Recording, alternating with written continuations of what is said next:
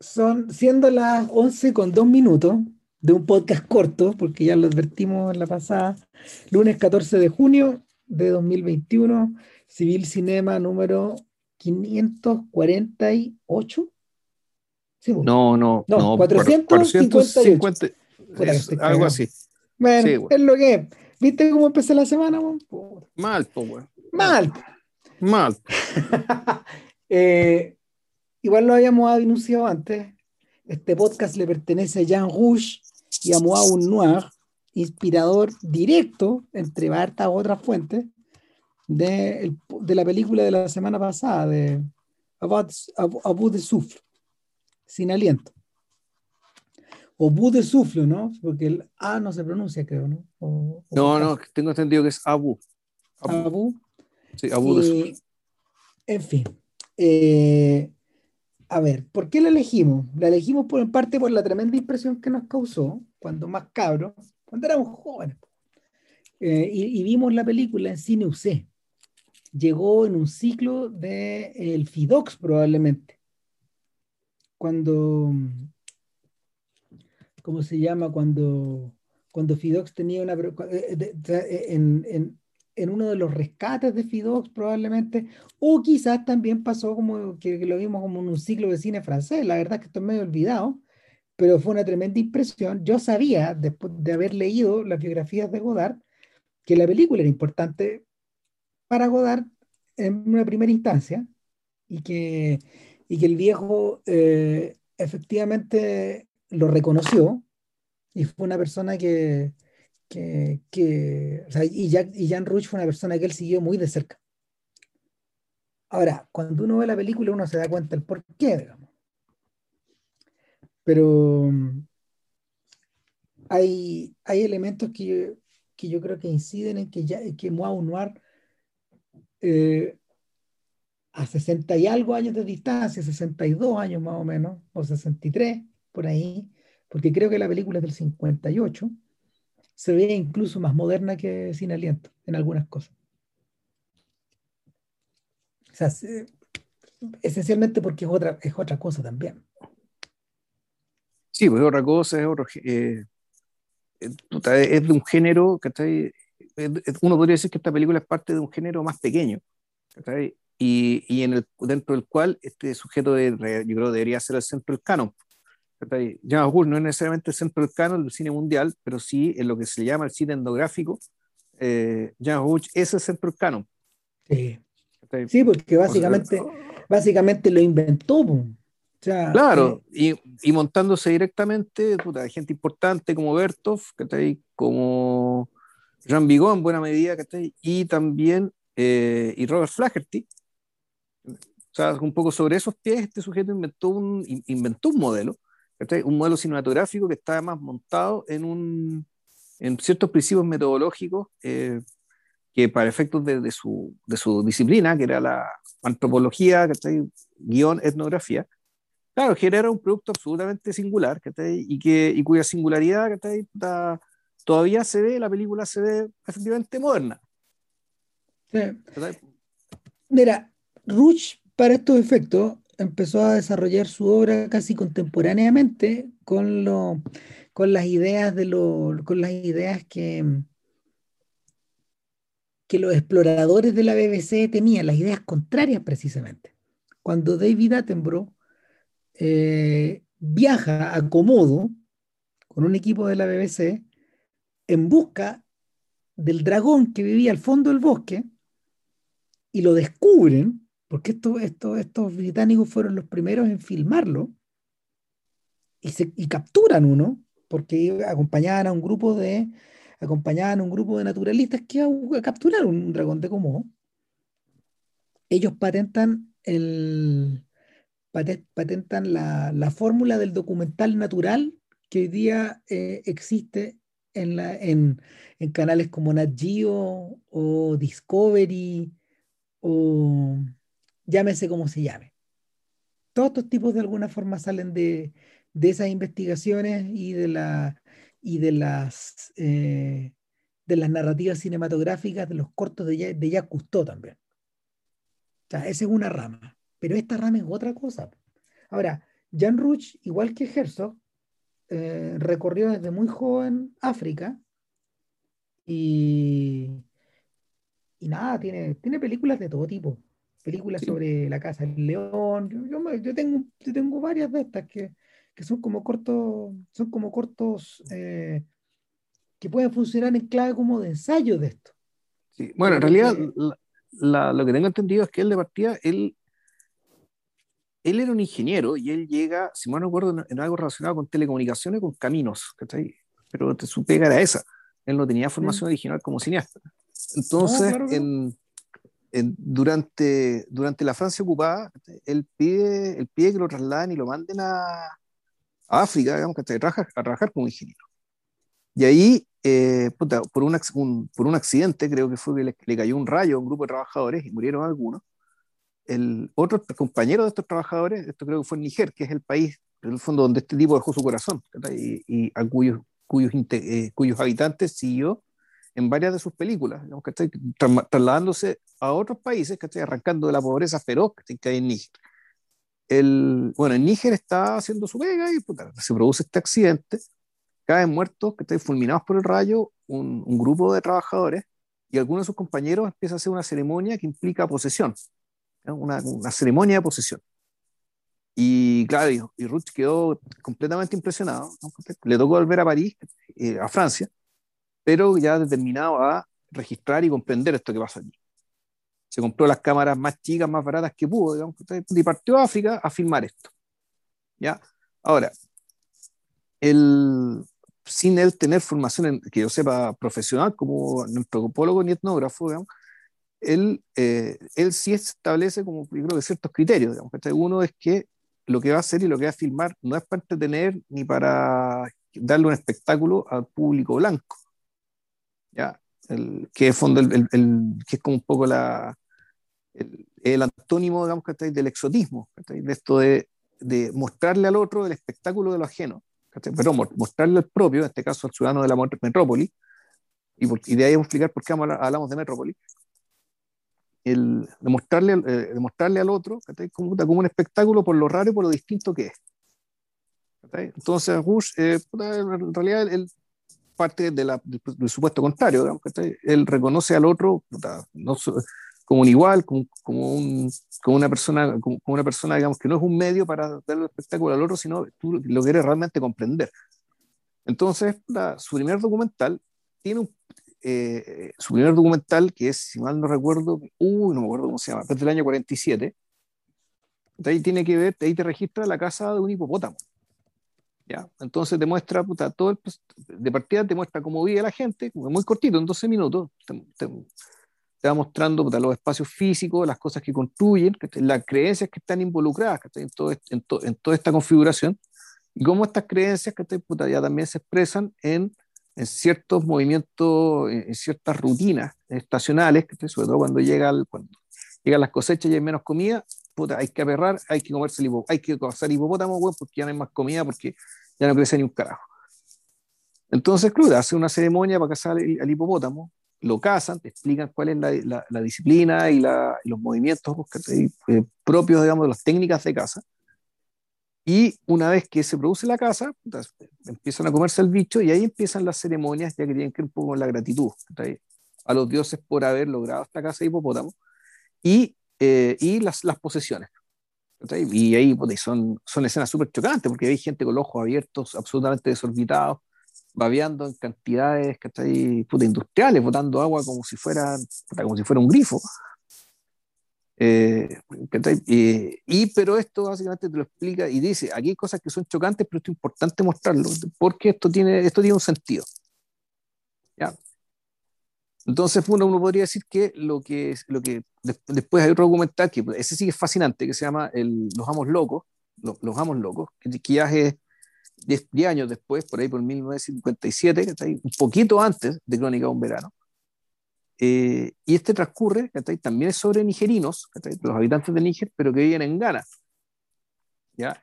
Y ahí lo realmente interesante, lo, fascinante es que también es una historia, eh, en fondo, es, mostrar tu, una ceremonia de posesión de estos inmigrantes nigerinos que arrancan de la pobreza feroz de, de Níger para irse a Ghana. Y ellos, viviendo en, uy, ¿cómo se llama? En Accra, capital de Ghana, están integrados en la sociedad más o menos haciendo pegas, las pegas que le, suelen hacer los inmigrantes, pegas pesadas, ingratas, pero que el, fin de semana algunos de ellos van, se agarran, se, agarran una micro y se van a, un, lugar perdido, está ahí, en la selva, relativamente cerca de Accra, pero después tienen que pegarse una caminata como una hora, y hace una ceremonia que también, una ceremonia extrañísima, bizarra, que involucra sacrificio de animales, bueno, pero que esto es lo interesante en que la posesión, entre comillas, la, posesión ya no es una posesión de los espíritus tradicionales, sino que son de los personajes de la pompa del imperio británico. Es decir, mm. dentro de su, dentro de su visión, digamos, del, del, poder sobrenatural, digamos, que rige sus vidas, ya no están ni Ochu, ni Yemanyá, ni, ni, ni, el panteón africano tradicional, o, o, variaciones, digamos, a lo largo de la costa de África, porque ahí nunca hubo un culto, un culto unificado, porque no, no, no, había, no, podía haberlo, digamos, no había una organización que sostuviera esa unificación del culto. Pero el punto es que estas personas, ya integradas de una manera a una sociedad más compleja, a una sociedad abiertamente colonizada, digamos, y que le tocaba presentar eh, espectáculos tan imponentes como la pompa imperial británica, con el gobernador, con el general de ejército, con uniformes, con, un, con, con, con, con, la bandera muy impresionante, el Union Jack, a la cual, tenía, a la cual era, era reverenciada. Ellos, ellos transportaban todos estos, estos, estos significantes, todos todo esta, todos estos objetos y personajes de la pompa británica a esta casucha donde hacían su, su ceremonia y los demonios, o, estos, estos demonios que poseían a estas personas, correspondían, como le decía, a funcionarios británicos, a la pompa británica, militares británicos, en fondo a, a los señores. ¿Ya? El, y el, y el documental termina en que, eh, y es, es, maravilloso al final, porque termina, la gente vuelve a, toda esta gente vuelve a Acra, y, y, y Rush se detiene en, en, algunos de los personajes diciendo de cuáles, quiénes son ellos en su vida normal, a los cuales tú veías y bueno, puta, comiendo un perro, ¿cachai? Pero resulta ahora lo ves, puta, haciendo su pega, sonriendo de la cámara, una persona feliz, ¿cachai? Una persona normal, haciendo, una, haciendo su vida, una vida dura de inmigrante, pero gente sonriente, gente sana. Entonces Rush decía, bueno, estas personas aparentemente han encontrado un mecanismo ¿eh? para eh, finalmente adaptarse a su entorno para adaptarse a su nueva realidad. Y nosotros deberíamos aprender de ella. Naturalmente no está diciendo que nos pongamos en las ceremonias de ellas, pero hay algo que a través de... Eh, hay algo que ellos logran a través de, de estas ceremonias y este abandono de sí mismo, digamos, que les permite lidiar de una mejor manera, de, de una manera mucho mejor que eh, el ciudadano occidental promedio, digamos, con la realidad en la que vive. Si era cosa ver las sonrisas de esta gente una sonrisa absolutamente transparente, luminosa y radiante. Entonces, en cambio, claro, tú ves cualquier ciudad occidental, incluyendo Santiago de Chile, la cara verde que la gente cuando camina por la calle. Entonces, sí, claro, a partir de, a partir de esa constatación, y imagino que en París es peor, es que Rush llega a la conclusión de que, eh, de, que estas personas logran algo con esto, con, esta ceremonia. Bueno, de Entonces, aquí, se, de aquí se desprenden dos cosas. Claro, tú decís, bueno, la necesidad de que nuestros personajes en Crónica, en, perdón, en, en modo noir tengan nombres de estrellas de cine, eh, tiene que ver con eso. Viene, este, viene un poco de acá. O sea, que lo que para nosotros es un entretenimiento o, o, una fuente de información o una máquina para recomendarnos música, digamos, lo, lo, que tú quieras, digamos, el, sentido que quieras darle a, la exposición eh, relativamente rutinaria de productos audiovisuales elaborados este, bajo cierto formato, para ellos tiene, una, tiene un significado completamente distinto, pero completamente distinto. Y eso ya es un hallazgo tremendo. No, funciona en las dos direcciones. Esa es una cosa. Y lo otro es que esto prefigura, esto prefigura la estructura de modo noir, pero también el tema que se discute a fondo en Crónica de un Verano. ¿Es usted feliz? Está, ¿cómo se llama? Está, mm, eh, además, además hay algo, hay algo en la matriz que Rush usa que eh, lo, se relaciona con, una, con un subgénero que, del que se discute poco y del que Herzog, otro de los hijos de Rush, es un, es un practicante asiduo. Eh, es algo que se llama la etnoficción. Es decir, utilizar, eh, utilizar elementos de etnografía para crear ficción a partir de ella, encima. Eh,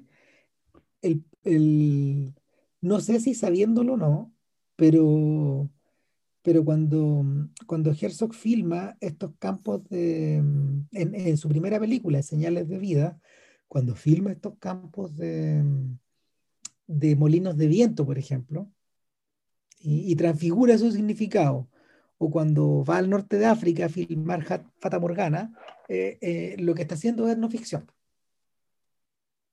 A pesar de que algunas de las cosas que están filmadas ahí pasaron en forma eh, real, Herzog las utiliza como material como material ficcionado.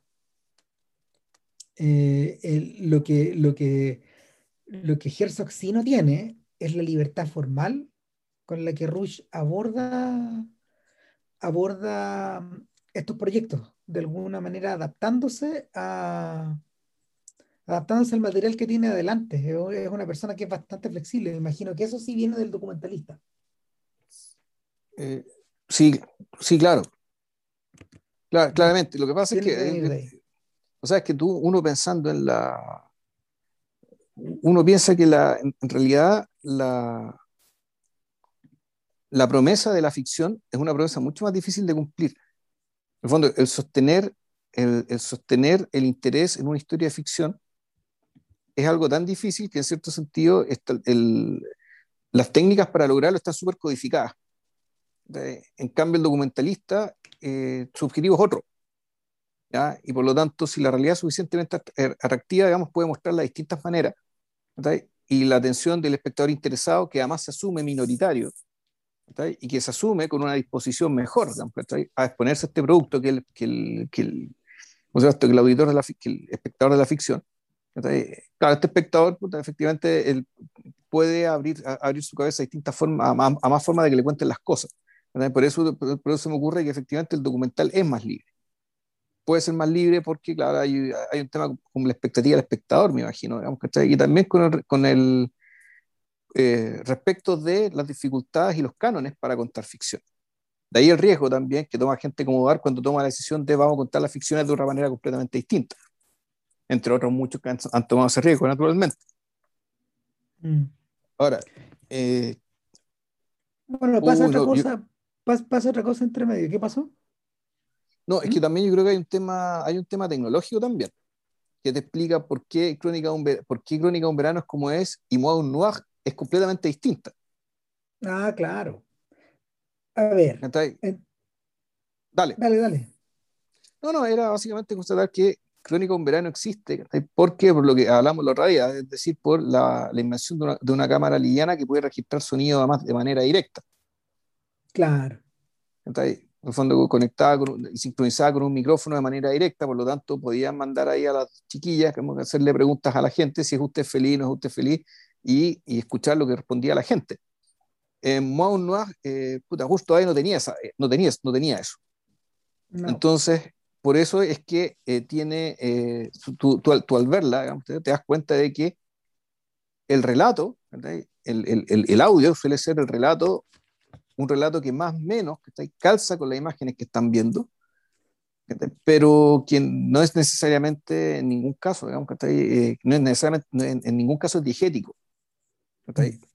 Respecto de que aquí el personaje está hablando, está escuchando lo que habla, sino que más bien es, es una corriente de pensamiento, no es una, o, puede ser, digamos, que un, una, una confesión, o puede ser una, una expresión directa de sentimiento.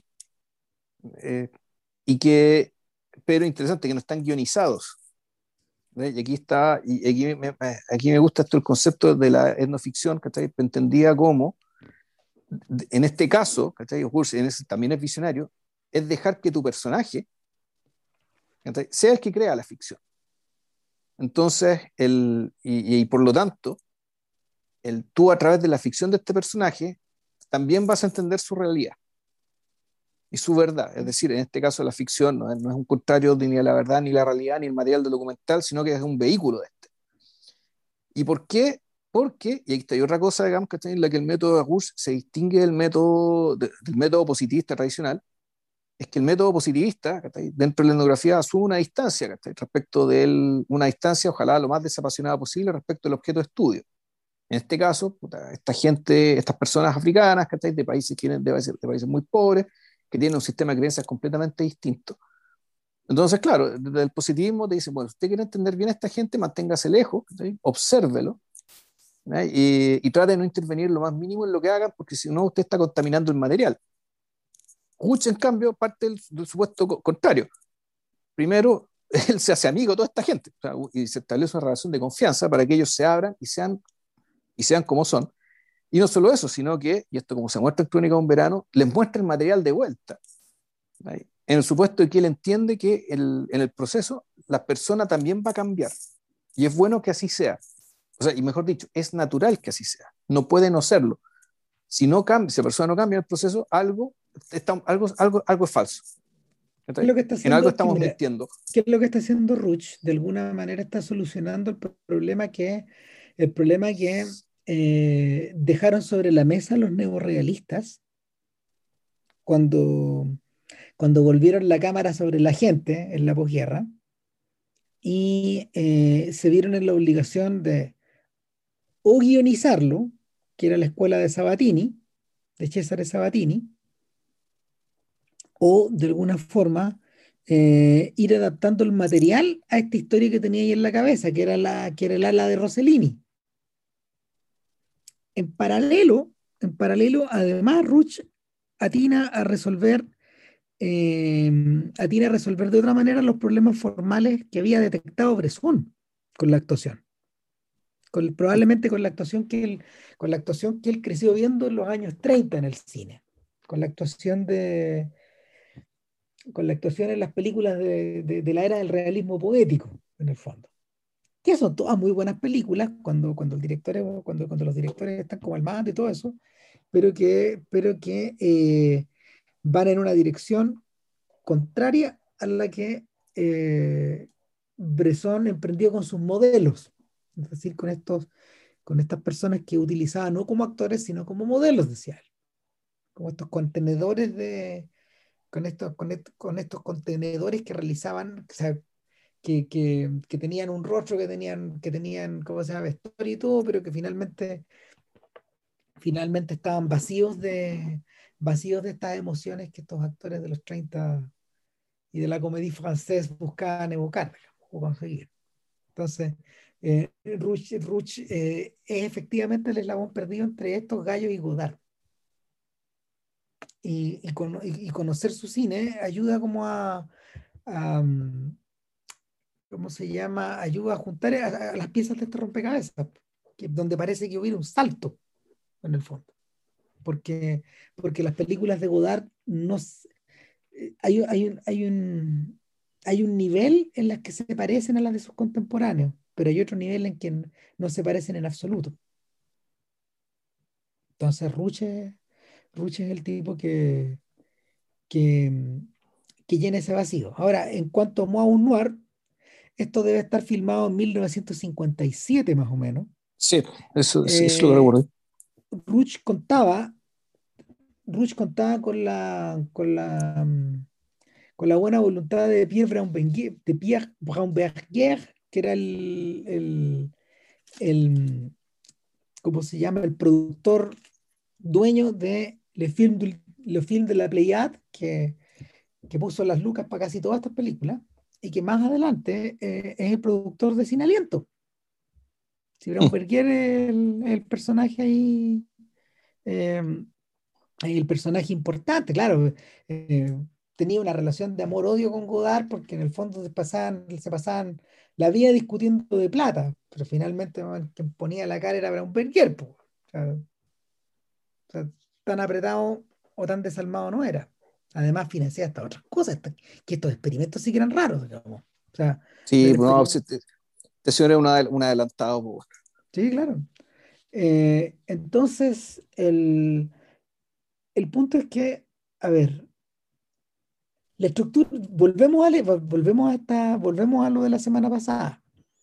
Es una película que en su punto de partida es en extremo simple, pero finalmente a donde llega es a, conclusiones bastante complejas. ¿De qué se trata Moa Noir? Eh, tal como dijo JP delante, esto, en vez de irse a Ghana, huyendo de Níger, estos inmigrantes llegan a Costa de Marfil, que es otra de las bases de operaciones desde donde, desde donde Rush operaba en sus años africanos. Y, lo que ocurre aquí es que eh, Rush comienza a seguir a un pequeño grupo que gira en torno a el puerto, a, gira en torno a, los estibadores del puerto, a la gente que carga, a la gente que va cargando sacos. No sé si tenía algún dato sobre cómo los encontró a estas personas, pero, pero lo, que, lo que tenemos básicamente es un grupo de, es un grupo, perdón, es un grupo de, eh, son, dos, son dos amigos que cargan, hay un tipo que comercia, hay otro que es un taxista y hay dos mujeres que giran en torno a ellos. Eso es esencialmente el grupo humano, son seis personas. Y eh, tal como decía JP, utilizan el, utilizan el, a ver, eh, a pesar de que aparecen acreditados con sus nombres africanos en los créditos, en la secuencia de créditos, ellos interpretan unos personajes. Entonces, los personajes son arquetipos y al mismo tiempo están asociados a, actores o personalidades de la época que, o, arquetipos de ficción que, que tal como, según dice el narrador, que es Rush, en la, en, la, banda sonora, él dice, son seudónimos que ellos adoptaron para esta película. Sin embargo, uno de ellos dice, yo no puedo dar mi nombre porque yo estoy de ilegal acá, así que voy a ocupar este nombre porque a mí este actor me gusta o me siento identificado con él. Vaya a saber uno cuál es la explicación real. O sea, volvemos al tema de la etnoficción. La cosa es que uno se llama Edward J. Robinson, tal como el actor de... Como el actor, estadounidense, claro. Exactamente. Eh, el otro es Eddie Constantin, alias Lenny Caución, eh, espía internacional. Eddie Constantin era un actor que interpretaba al, eh, a, este, este, personaje ficcionado, Lenny Caución, que más tarde emerge, después de una serie de películas, emerge en una última que es la de la de Godard, en La de Godard, Alfabil, no sé si es la última en realidad, porque bueno, Godard después volvió a ocupar a, después volvió a ocupar a Constantín ya en su ancianidad para, para, para, recuperar ese mismo rol. Y eh, el taxista se llama nada menos que Tarzán, así, le, así se le pone, el mismo, o Rush le pone ese nombre. Una de las chiquillas es Dorothy, Dorothy Lamour, ¿Y la otra cómo es, cómo es que se llama? Uy, no me acuerdo. ya no me acuerdo, parece que no le ponen nombre a la otra chica. Sí, bueno, a ver, la, ¿qué, es lo que tengo entendido? Tengo entendido que el, a estos cabros los conocía de, de antes y parece que aparecieron, eh, aparecieron en películas anteriores. El, ellos, el, lo y los, y, ¿cómo llega a ellos? Bueno, en parte los conocía de antes, pero el centro está en una zona de la ciudad de, de Avillán, que así sea, que es la capital oficiosa, digamos, no es la capital oficial, pero es la capital oficiosa de Costa Marfil, que es la ciudad más grande. Este puerto. Claro, que es un puerto, eh, que un puerto bien importante y que en el momento en que se filma la película, te, mencionan tres distritos, que la ciudad está compuesta de tres distritos. Plateau, Plateau y Trecheville, y Trecheville es donde, vive, donde viven estos muñecos.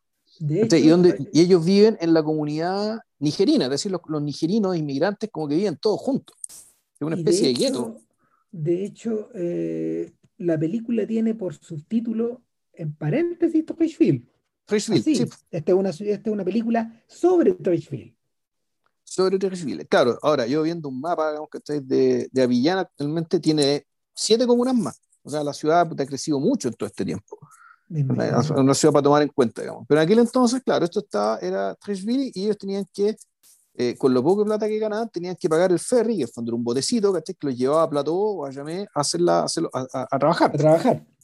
En lo, que, en lo que trabajaran, digamos. Uno de ellos trabajaba de estibador, otro no me acuerdo qué hacía, ¿cachai? Eh, No, el otro, el otro eh, eh, Eddie Constantin, del cual dicen en la entrada, Eddie Constantin, filmando esta película, cayó preso por tres meses. O sea, vivía hasta el fondo de su personaje. Sí, claro. Claro, claro, ¿no? Y este, este sujeto eh, es un comerciante, es un comerciante callejero que, anda, que anda vendiendo lo que pilla y en, en el momento en que se filma la película, él es un comerciante de telas. Exacto. Y el otro es el taxista, pero que en realidad él gira en torno al box. Ese es su ambiente. Él gira en torno al box y eh, entrena gente y boxea él mismo también.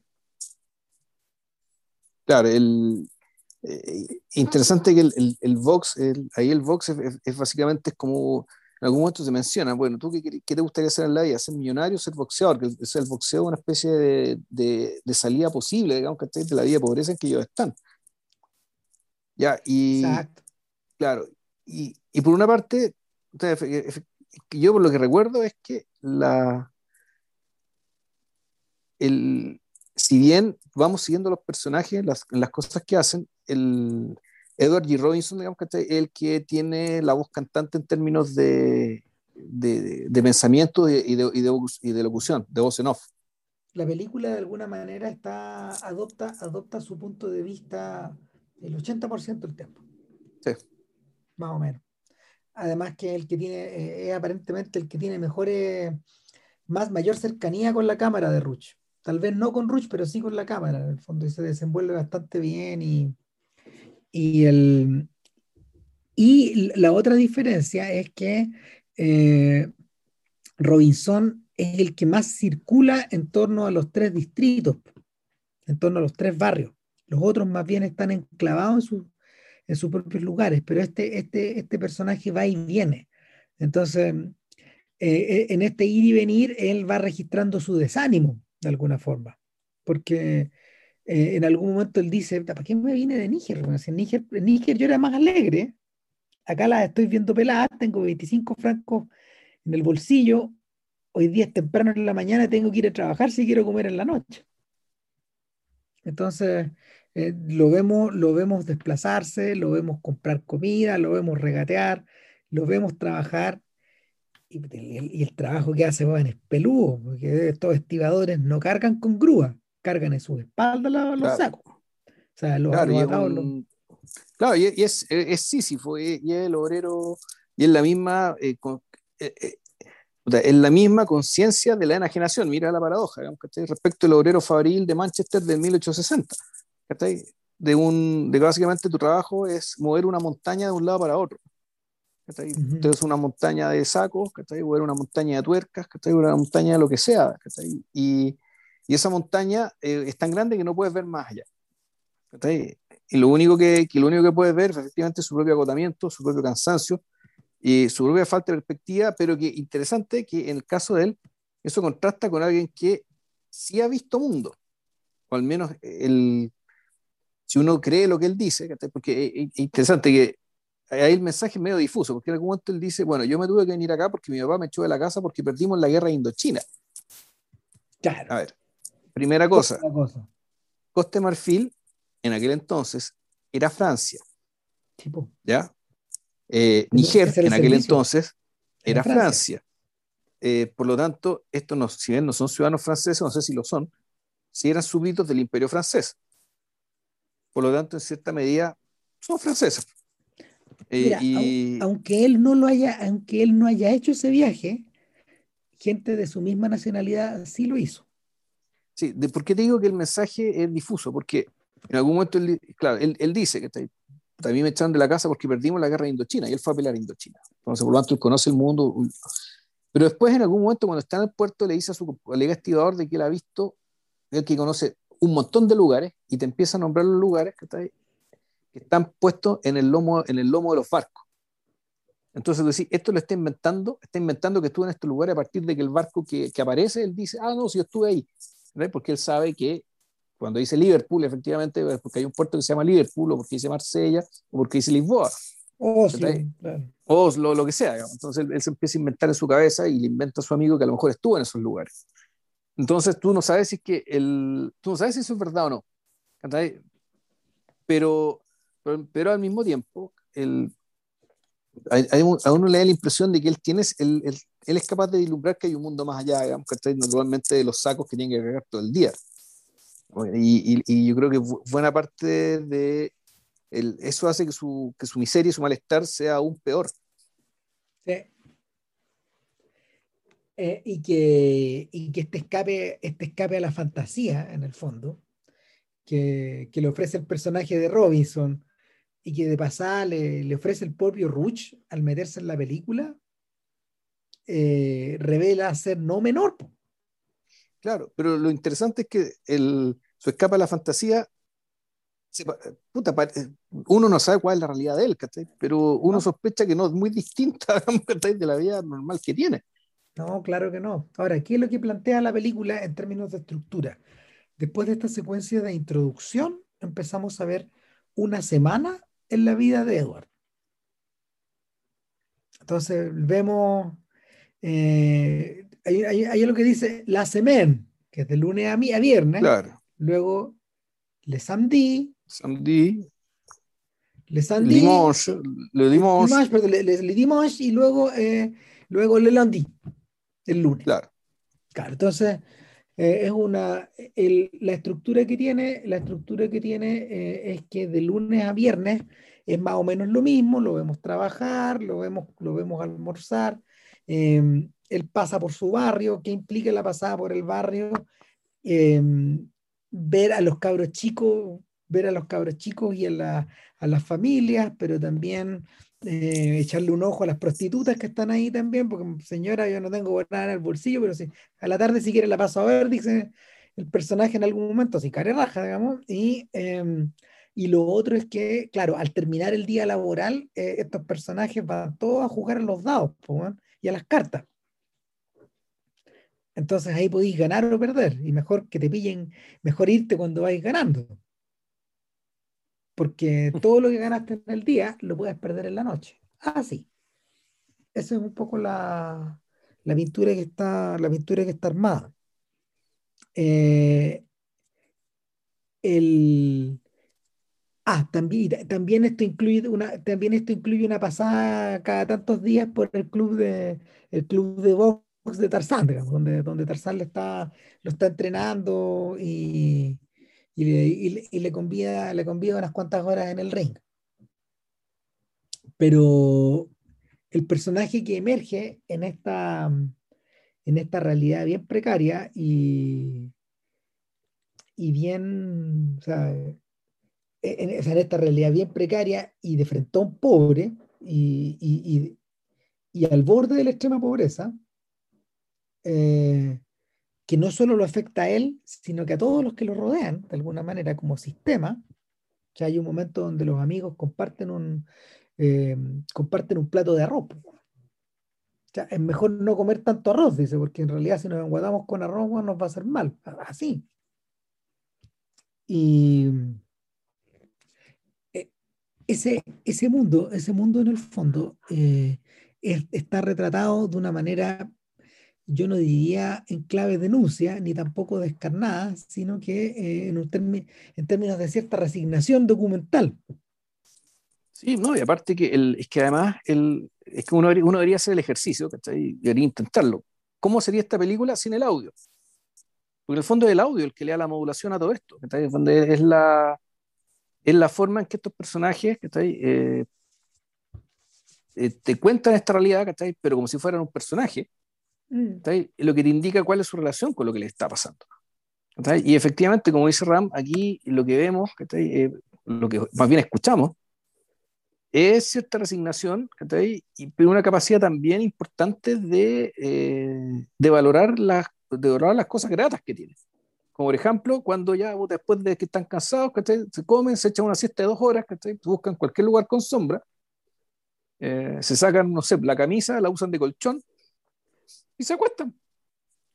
Y, se les ve, y dentro de todo se le ve esta cuestión de puta que va a ser maternalista, Pero esto de como de puta, de estar, de estar con, no felices, pero sí de contentarse, Con algo tan simple como poder estar echado un rato a la sombra. Son capaces de, son capaces de pegarse una siesta sin que los mueven, digamos. O sea, Es básicamente así de simple. El, nada, la, la, la, sensación que uno tiene es que están viviendo al día estos compadres. Sí, pues. Así. Están viviendo al día con, con la plata. Aquí no hay ni temor, aquí, aquí no hay ni temor de que se los caigan con plata, salvo en el momento en que están jugando las cartas. Ahí están todos cuidándose y se ve. Porque, porque los billetes están sobre este, los billetes están sobre el suelo, entonces el, cambia, la, cambia hasta la actitud en el fondo. esto, esto es más importante que, que ir a gastárselos a, a, ¿cómo se llama? al barrio de la prostitución o, o, o, o gastar alguna de estas monedas en el ferry en la mañana. Ahora, la cosa cambia cuando llegamos a el día sábado, después del mediodía. Mm. Después del mediodía, Trechville vive, se vuelve libre, dice él. Y allí ningún trabajador se va al puerto a cargar nada. Empieza el hueveo en el fondo. Y, y, estamos focalizados en pasarlo bien. Entonces eh, eh, pasan diversas cosas. Por ejemplo, vemos desfilar a la Royal Gombe que es una, que es una especie de batucada, una especie de orquesta que... Eh, una comparsa más bien. Sí, una, una, sí, pero es más que eso. Es como una comparsa carnavalesca, claro. Claro, pero es más que eso, porque en algún momento, en algún momento, en algún momento Robinson nos dice que para formar parte de la Royal Gombe, para tocar o para bailar con la Royal Gombe, tú tenés que pagarte entre 50 y 100 francos al mes. No es gratis. No, y además tienes que, además, ahí te muestran las pruebas para los tipos que quieren entrar. Claro. Y ahí uno revierte a la idea ah. de, ahí uno revierte de nuevo a la idea de la ceremonia, del culto, pero ya cada vez más laicizado. Claro, y convertido en privilegio. Efectivamente, o sea, bueno, también pasa que eh, la Royal Gombe es lo que es, uno alcanza, uno alcanza a distinguirlo en la película precisamente porque es como una suerte de, de cooperativa, que está armada y que está parada un poco en torno a eso, de, manera que estos gallos tienen mejores instrumentos, pueden cambiar los instrumentos, tienen, su, tienen sus trajes, distintas cosas. Yo pensaba, cuando, cuando lo mencionaba, yo pensaba en, la, en las, compañías, en, las compañías de samba, en las escuelas de samba de Brasil, que es lo mismo. Las comparsas, sí. Pues. Básicamente es la misma idea sea, está exportada ya o en la continuación o en la, o en la expresión de otra forma, pero no, yo imagino ahí, que y, ahí también funciona como cooperativa. me imagino que las diabladas acá funcionan igual, o sea, los carnavales nortinas hacen más o menos lo mismo, que son elencos estables, que, que puta, aman mucho lo que hacen, y, y, por lo tanto puta, se organizan para poder seguir haciendo la perpetuidad y, y no solo eso, sino que eh, lo traspasan a, lo, a, a, a, las generaciones siguientes. Es decir, esta es una cuestión que tiene un valor, eh, un, valor que trasciende las generaciones. Claro, entonces eh, es, eso por un lado, o ir al fútbol. Ahora, ¿qué pasa cuando van al fútbol? Vemos los únicos blancos de la película. Claro. O sea, ahí hay blancos también, están todos entreverados, están todos vueltos locos con la película. No, y, claro, y hay otros blancos que tú ves, ¿cachai? Cuando tú en el box, ya sean los jurados o la gente en la primera fila. Sí, pocaso, pero, claro, pero, el ambiente es que, pero claro, lo que dice Ram es, eso, ¿cachai? Que efectivamente el, los blancos están, pero están en otro lado. Claro, ¿no? Y, y, claro, y, el, la, pasión es, la pasión es tan desbordante que simplemente tienen que estar ahí todos. En, este, en, esos dos casos. O sea, lo, lo, lo, sobrepasa. De hecho, el, no me acuerdo quién es el que va, no, no sé si, no sé si es Constantín o, Robinson el que va al, fútbol. al fútbol. No me acuerdo cuál de los dos es, pero porque de repente también vamos siguiendo a Constantín. Claro, yo, creo que Constantín, porque Constantín tiene una actitud con las mujeres, ¿cachai? Porque físicamente no son muy distintos, o sea, de repente te cuesta distinguirlos a uno al otro, ¿cachai? Porque bueno, uno, uno no está acostumbrado. El, pero claro, una forma de distinguir uno al otro es básicamente la relación con las mujeres. Porque básicamente Constantín va a la guerra siempre, un padre. No, claro, va a todas, va a todas. Y, mm.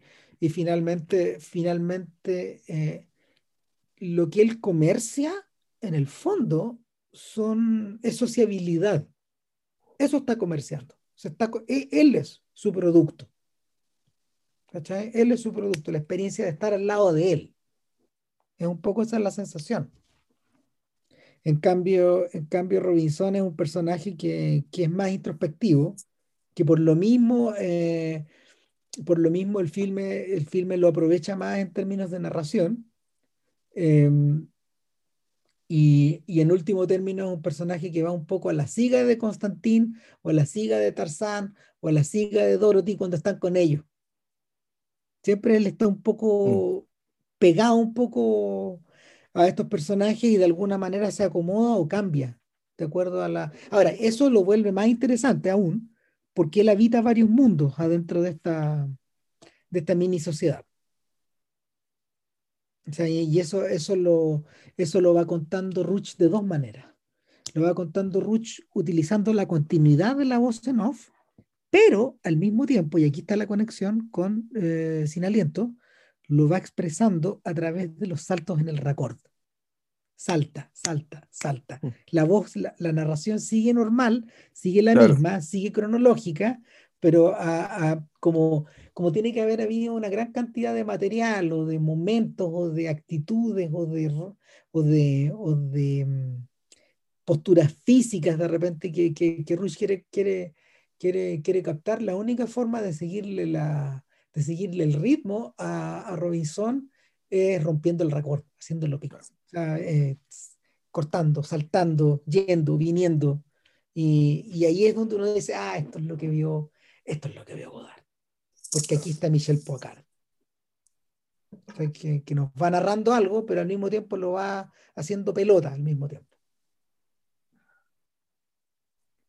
Eh, sí, claro, y bueno, y con eso también se, y con eso, como conversamos en más, otra forma de votar, de votar la cuarta pared, otra forma de decir, bueno, esto es un artificio, pero eso no es importante.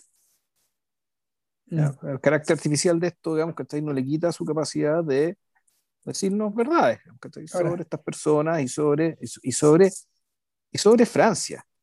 Entonces, creo que esta cuestión también, creo que en el fondo esta cuestión es como cuando lo, conversa, lo, que conversamos el otro día, que acerca de los niños, que claro, los niños eso de los niños, ¿cachai? Pero puta, es para, es, para curarnos a nosotros, es para hablarnos a nosotros.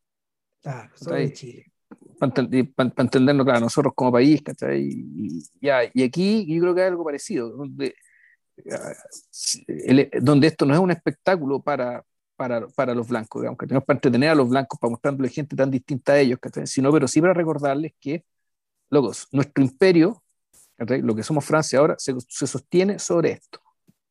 El, ahora, espérate, de hecho, la conexión no se termina ahí, porque cuando apenas un año y medio después, eh, Ruch comienza a filmar La pirámide humana, que es una película que finalmente la estrena el 61. Eh, de, eso vamos, de eso te voy a hablar un poco al final, pero viendo la pirámide humana, uno dice, ah, esto es la chinoise, sea, que, las lecciones las siguió aprendiendo este otro animal, po. O sea, siguió pirateando en buena. Sí, siguió pirateando en buena y expandiendo la idea en el fondo, pero, pero claro, la, la, la, premisa, la premisa de la pirámide humana es tan desquiciada, que, que me la voy a guardar para el final, de hecho. No, se, se pasó. No, se pasó. Eh, ahora, ¿qué es lo que ocurre? ¿Qué es lo que ocurre en, en el día sábado? El día sábado en sí es una especie de mini, de mini drama completo, de con idas y con vueltas. ¿Por qué razón? Porque incluye, o sea, da la sensación de que este día sábado es, el, es, el, es un cúmulo de días sábados. O sea, que, que están comprimidos en el fondo. Eh, un cúmulo de días sábados en los que Ruch los vio los vio, como se llama?, de vacaciones, los vio, los, los, los, filma, ah, los, los, filma yendo a la playa, después como que se van en una, después se van una poza de mar que está como adentro, se, se bañan como cabros chicos, pero al mismo tiempo tú los ves y los ves con, los ves con, eh, los ves con, em, ¿cómo se llama?, trajes de baño y tú dices, ah, bueno, aquí hay algo de, de europeización también fuerte, ¿cachai? Que, estos, estos, personajes ya entran, estos personajes ya entran europeizados a esta historia. Sí, bueno, eh, es un detalle que no, perdón, perdón, interrumpo cortito, un detalle que no contamos que al principio de la película, la película se detiene un rato no pequeño en mostrar los nombres de los bares, de las peluquerías, El barrio, Tracefield. Claro, no, pero me refiero aquí, ¿cuáles son los nombres? Que son puros nombres que, que, aluden o a películas o a cierta idea de exotismo que tienen ellos, ahí O de México, o del trópico, o de, eh, o de Europa, ahí O de París, o de Roma. En el fondo, el, el, esto, esto de que la, la forma de designar eh, el espacio en que viven, pues en el fondo es una imitación, una mímica digamos, de una realidad que en su mayoría no conocen, que conocen de manera mítica.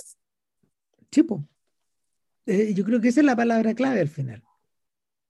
O sea, además, ¿qué, qué hace Ruch? Eh, porque como, como buen genio del cine hace dos, tres, cuatro cosas al mismo tiempo. Uno, uno observa este paseo y uno dice, ah, sí, sí, un Dimash a la campaña. ¿Cachai? Uno dice, ah, ok, claro, pues, o sea, esto, este es un partido de campaña de, de Renoir. Pues. De, Renoir, sí. Le de sur l'herbe, ¿cachai? Eh, esos temas están haciendo eco todo el rato, porque estos personajes, igual que en el cuadro de Monet, están yendo a están yendo a atender una, están yendo a atender, atenderse sobre, atenderse sobre, sobre la hierba, atenderse sobre la arena, ¿cachai? Em, ¿Cómo se llama? A, a disfrutar del ocio, de alguna forma.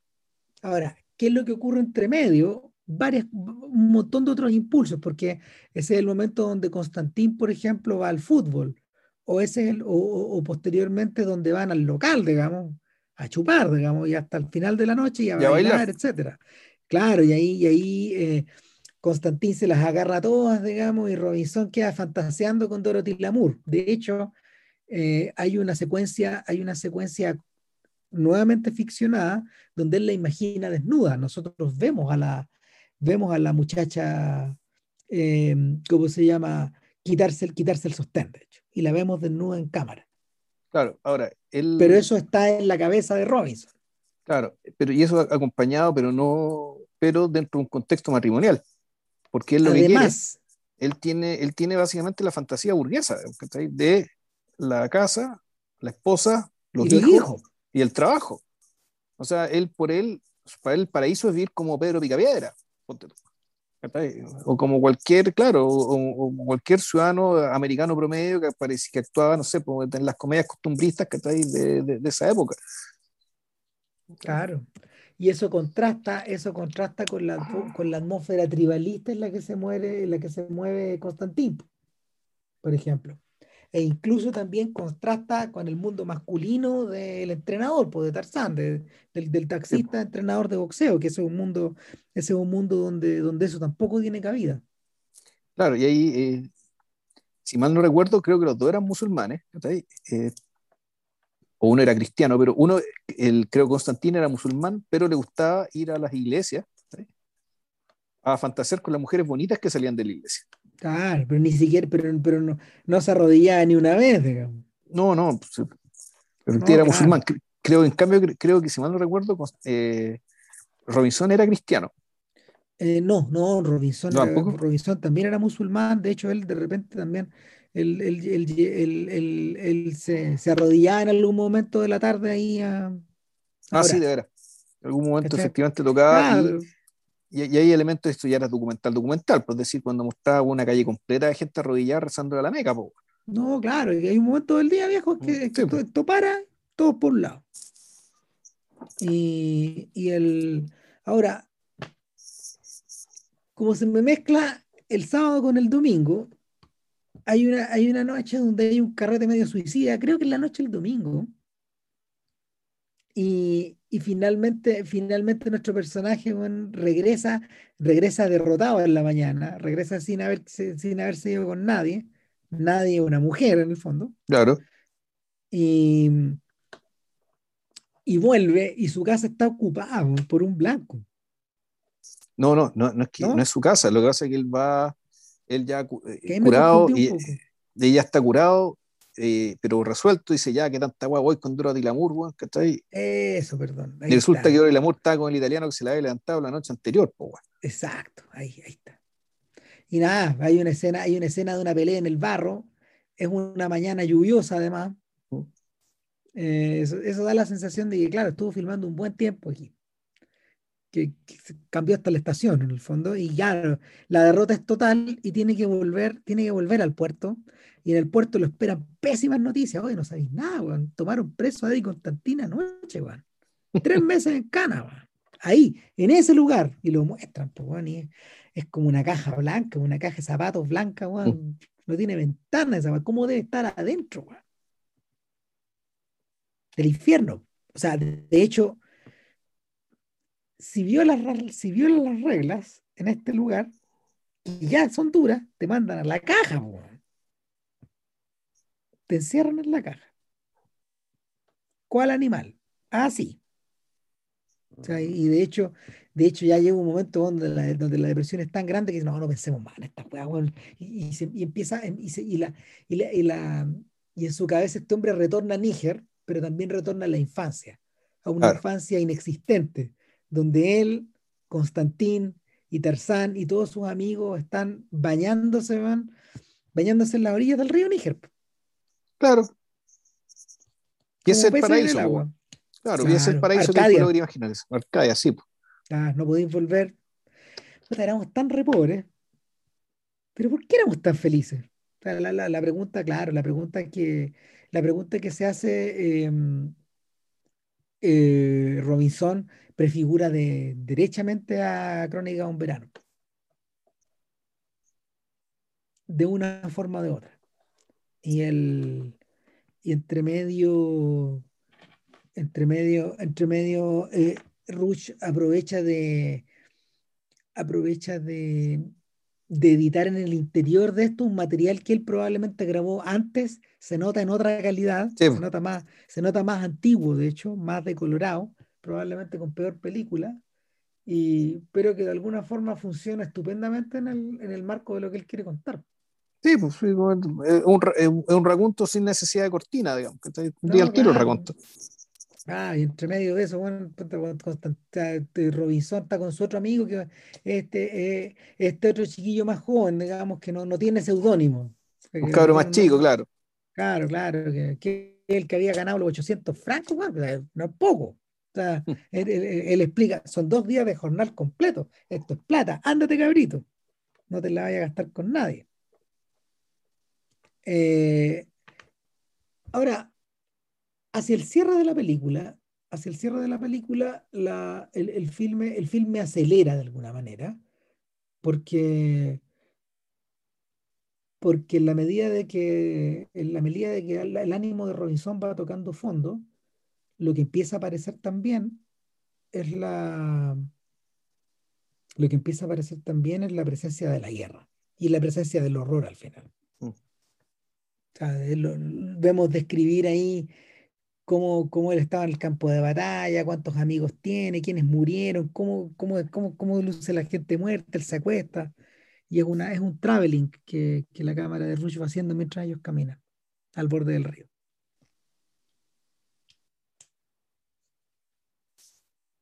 Sí, pues, y termina la película, si mal no recuerdo.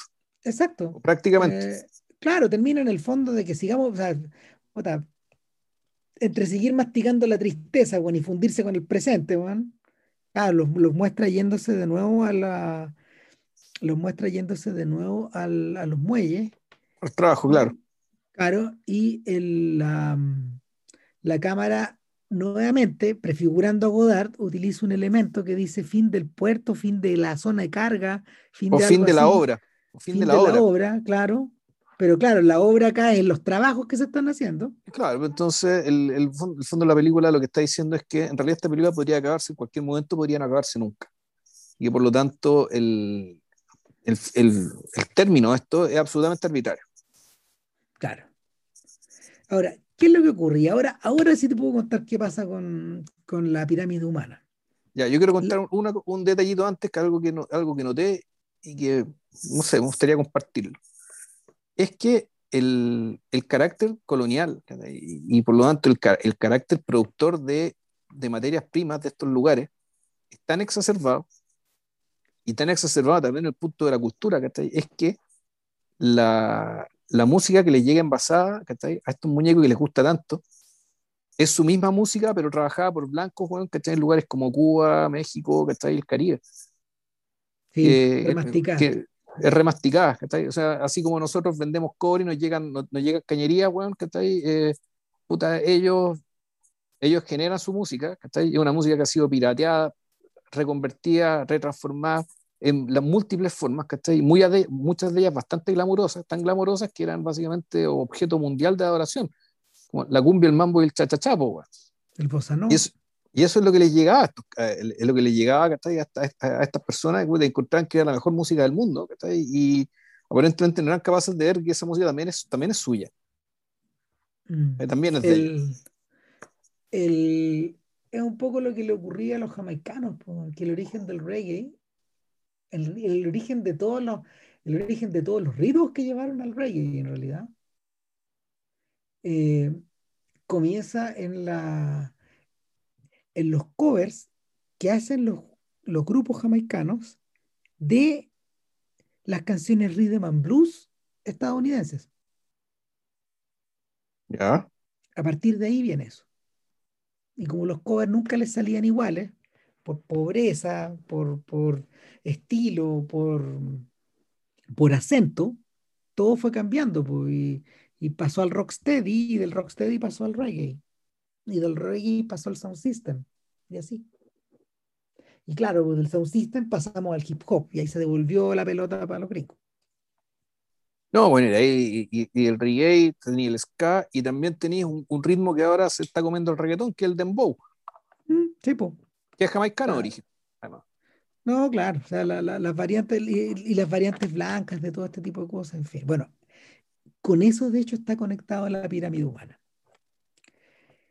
¿Qué pasa en la película? La película se abre cuando Ruch le está explicando, le explica sale en cámara, de hecho, hablando con un grupo de blancos en la misma ciudad. ¿Cómo se llama? ¿Abjay? No. Eh, a ver, te digo el tiro. Es Avillán. Avillán, está, en Avillán de nuevo. Pero en Costa Marfil, ya. Claro, está en Costa de Marfil y vemos a blancos y luego vemos a negros. Y él está primero con el grupo de los blancos y después con el grupo de los negros y les dice, chiquillos, voy a hacer una película. La película es un filme de ficción en el que, voy, en el que ustedes van a ser los intérpretes, eh, van, a utilizar, van a utilizar su propio trasfondo, pero van a interpretar líneas que están escritas por mí y situaciones que en el fondo yo voy, yo voy a definir entonces, el, eh, cuando, cuando, está, cuando está con los africanos, o sea, perdón, cuando está, cuando está con los, cuando está con los negros, en el fondo, porque todos son africanos ahí. Ese es el detalle. Los blancos y los negros son africanos. Uno de, uno de ellos le dice, pero señor Ruch, ¿usted ya tiene escrito el guion? El, la pirámide humana, en el fondo, da vuelta a la ecuación. O sea, primero que nada, utiliza, utiliza agente, em, agente de extracción burguesa y colonial. y, y, a los negros y a los blancos los mete en una sola sala de clases universitaria. Ya. Y vamos siguiendo las vidas de estos personajes que van siendo contadas por ellos. ¿Cuánto hay de su propia realidad? ¿Cuánto hay de lo que cuánto es de lo que Ruch les va a contar en el fondo, no está explicado. Esto es como un laboratorio, donde, se lo, y aquí es donde, donde el viejo suelta la bomba, donde el que es racista se va a comportar como racista. El que no lo es, se va a comportar no siéndolo. ¿Cachai? Ustedes, en el fondo, las actitudes de ustedes porque ustedes, yo los conozco, van a quedar reflejadas en la película, no güey. Pero, pero vamos a ver cómo eso se combina con las líneas que yo les doy. En el fondo, y el, en el fondo es como meter, e, e, en, el fondo es como hacer consciente, e, es, es, develarle a estos cabros quiénes son. Es un poco eso. Ese es el punto de partida esta weá. O sea, eso, eso desde ya la hace de podcast, weón. De otro podcast de Rocha. Sí, y, claro, pues es, es, la es como se llama, es la matriz que es la matriz que está detrás de masculino feminal y la matriz que está detrás de dos o tres cosas que yo sé de ella y de la Chimas. Pues. Y es un filme que es contemporáneo a Crónica de un verano. La película, de hecho, se abre cuando hay una chica blanca y una negra eh, en, el barrio del Arco de Triunfo, en el barrio del Arco de Triunfo, eh, y el, y el, ah, narrador, ¿hay, ¿hay, un barrio del Arco de Triunfo en Avillán? No, pues, estamos en, estamos en París. La película se abre en París. Ah, ya. Estamos en uno de estos bulevares y, y la, la, cámara, la cámara las muestra muestra a dos chicas y lo primero que se dice es que este filme es acerca de la amistad entre los negros y los blancos. Denise y Nadine, Denise es negra, Nadine es blanca, son estudiantes en París. Sin embargo, ellas son amigas, pero hace un año atrás en África no se conocían. Vivían en la misma ciudad, pero no se conocían. Corte y estamos en Avillán y lo que vemos es un edificio como de 10 pisos, que es claramente, que es claramente el edificio de una naviera o un edificio público. Y, estamos en un... Eh, eh, eh, la cámara baja y lo que vemos en realidad es que, es que no es ninguna de las dos cosas, sino que es una, es una, es una universidad donde, va, donde, donde esta gente va a las clases, en el fondo. Estamos ya en, estamos en otro nivel, ya no estamos viendo, los puertos los volvemos a ver, pero, pero, pero los puertos son extraños a, estos negros y a estos, estos blancos que van a protagonizar la película. Estamos, en, estamos, habitando, estamos habitando otro nivel de la escala social y por lo mismo otro tipo de interacciones también. Entonces, eh, aquí hay de todo, desde parejas interraciales hasta, hasta instantes donde se van de vacaciones, bueno, en fin.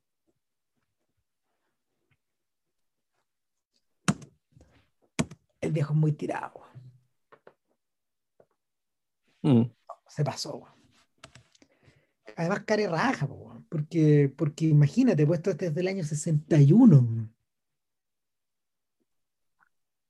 sea, esto es antes de Selma, antes de todos estos atados de los gringos. Claro, estábamos, estábamos en el, viejo se estaba planteando en escenarios que los gringos no se atrevían a poner ni en ficciones. O sea, este lo podrían haber metido preso si esta película se hubiera pasado en Alabama. Dudo que se haya estrenado, de hecho, en Estados Unidos esta película. Y Brown Berger, de nuevo cagado en la risa ahí produciendo la va. De hecho, la copia que yo estoy viendo es una mm, es una restauración que hizo el film de la Pleiad con el Centro Nacional de la Cinematografía. Se ve, pero a toda raja. Impresionante, claro, y esto es en colores.